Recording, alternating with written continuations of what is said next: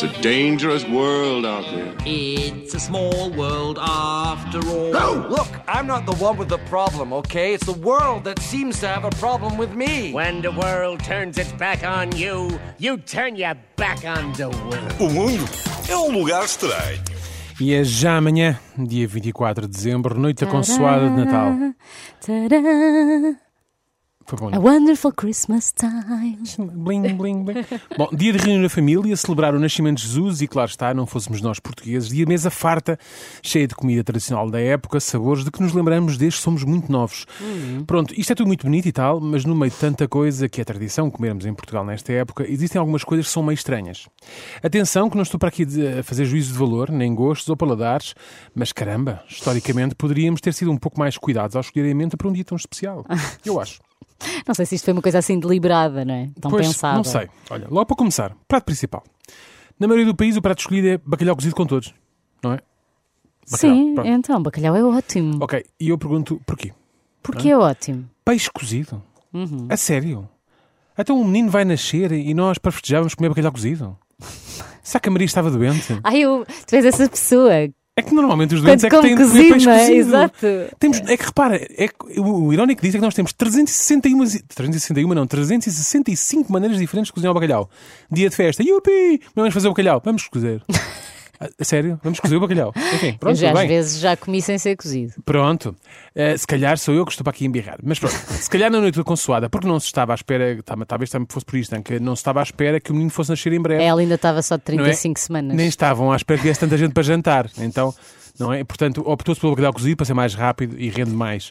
Mas certeza que no dia 25 vai haver banquete. Ah, pois vai. O que é que vamos comer? Roupa velha. Vamos comer roupa velha, que é, não é mais do que as sobras do desinteressante bacalhau cozido que comemos na véspera.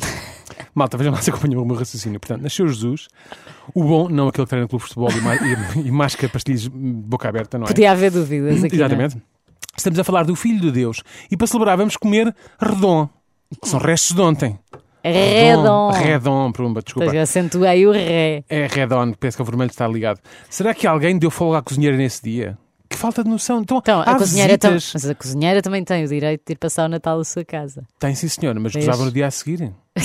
Não é? Não sei Pronto. como é que faz as coisas lá em casa. Então há visitas e nós vamos servir os restos. O que será que vão responder quando alguém perguntar se a roupa velha é de hoje? Fica difícil responder, certo? Nunca é claro. de hoje. Nunca é de hoje. Chegada a hora dos doces, quem é o protagonista da festa? O bolo rei. E é tão bom e tão apreciado por todos que normalmente é sempre a última coisa a ser comida na que está naquela mesa. Não na E perspectiva a de- custo. Pois, não na perspectiva de deixarmos o melhor para o fim, mas sim porque tudo o resto que encontramos na mesa é bem melhor. O bolo rei é tão bom que começaram a inventar alternativas. Bolo rainha, por exemplo, não é? Porque já sabe que as mulheres são sempre melhores que os homens, Óbvio. não é? Bolo rei de chocolate, bolo rei com doce de ovos. Tudo tentativas de garantir que o bolo rei continua a ter um lugar de destaque na mesa de Natal, mas tornando-o minimamente apetecível. Quem é que se lembrou de criar este bolo rei? É que dá a sensação que o inventor do bolo rei estava sem ideias e pensou vou pegar num bocado de massa e atirá-la para a despensa. O que ficar agarrado à massa é o que fica no bolo.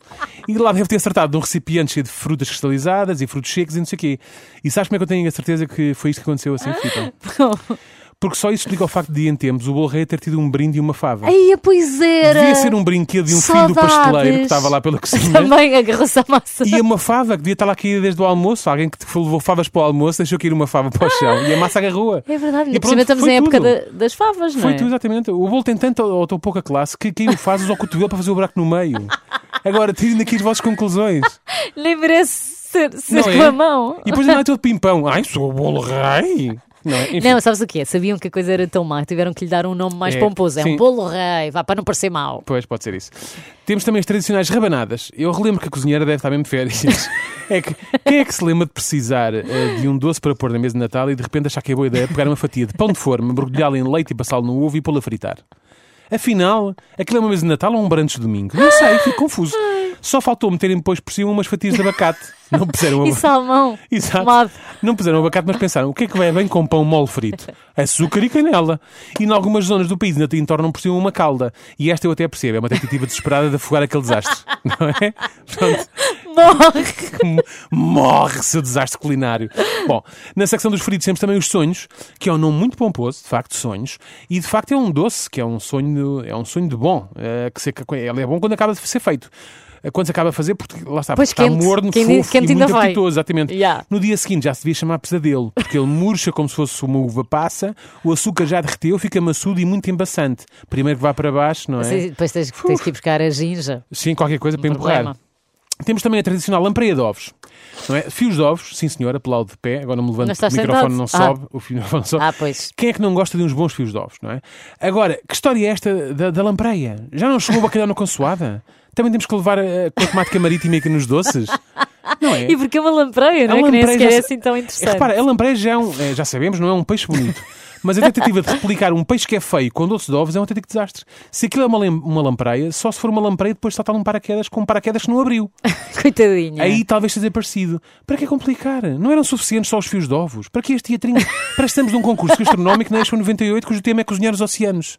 E de repente não há lampreia nos saca de uma oceanos. lampreia. Não, pá, não sei onde é que ela está. É está no na água. rio. Não interessa, mas os rios desaguam onde? No mar, que coisa... Bom, Calma. Por fim, uma das minhas emigrações prediletas, broa castelar. Odeio. Quem? Broa castelar. Lá está. Uma coisa que só o meu avô é que apreciava. Só a minha avó também. Pronto. Só uma coisa da voz. Era mesmo, não sei se lá está, não sei. É que a minha mãe continua a comprar broas castelares porque ainda há alguém lá em casa, Que eu acho que é a gosta. minha avó, sim, Sim. que gosta, mas depois tu vais ver e sobram sempre as broas castelares. sabes que eu acho também pode ser isto. As pessoas sentiam-se mais inseguras. E uma broa, uma, broa, uma broa castelar bem atirada à cabeça de alguém ainda magoa. e aquilo pode ser uma, um mecanismo de defesa. Sim, Tá sim. bem, talvez seja disso. Era mesmo disto que, que a mesa de Natal estava a precisar. Um doce, dizem eles, que é, que, é, que é doce, não é? Mas que é feito com batata doce e amêndoa. Pois, não é muito Para doce, não. quê? A única broa que deveria estar na mesa era a de milho, para podermos assoar bem no azeite do bacalhau, já que ele lá está, apareceu para a festa, não é?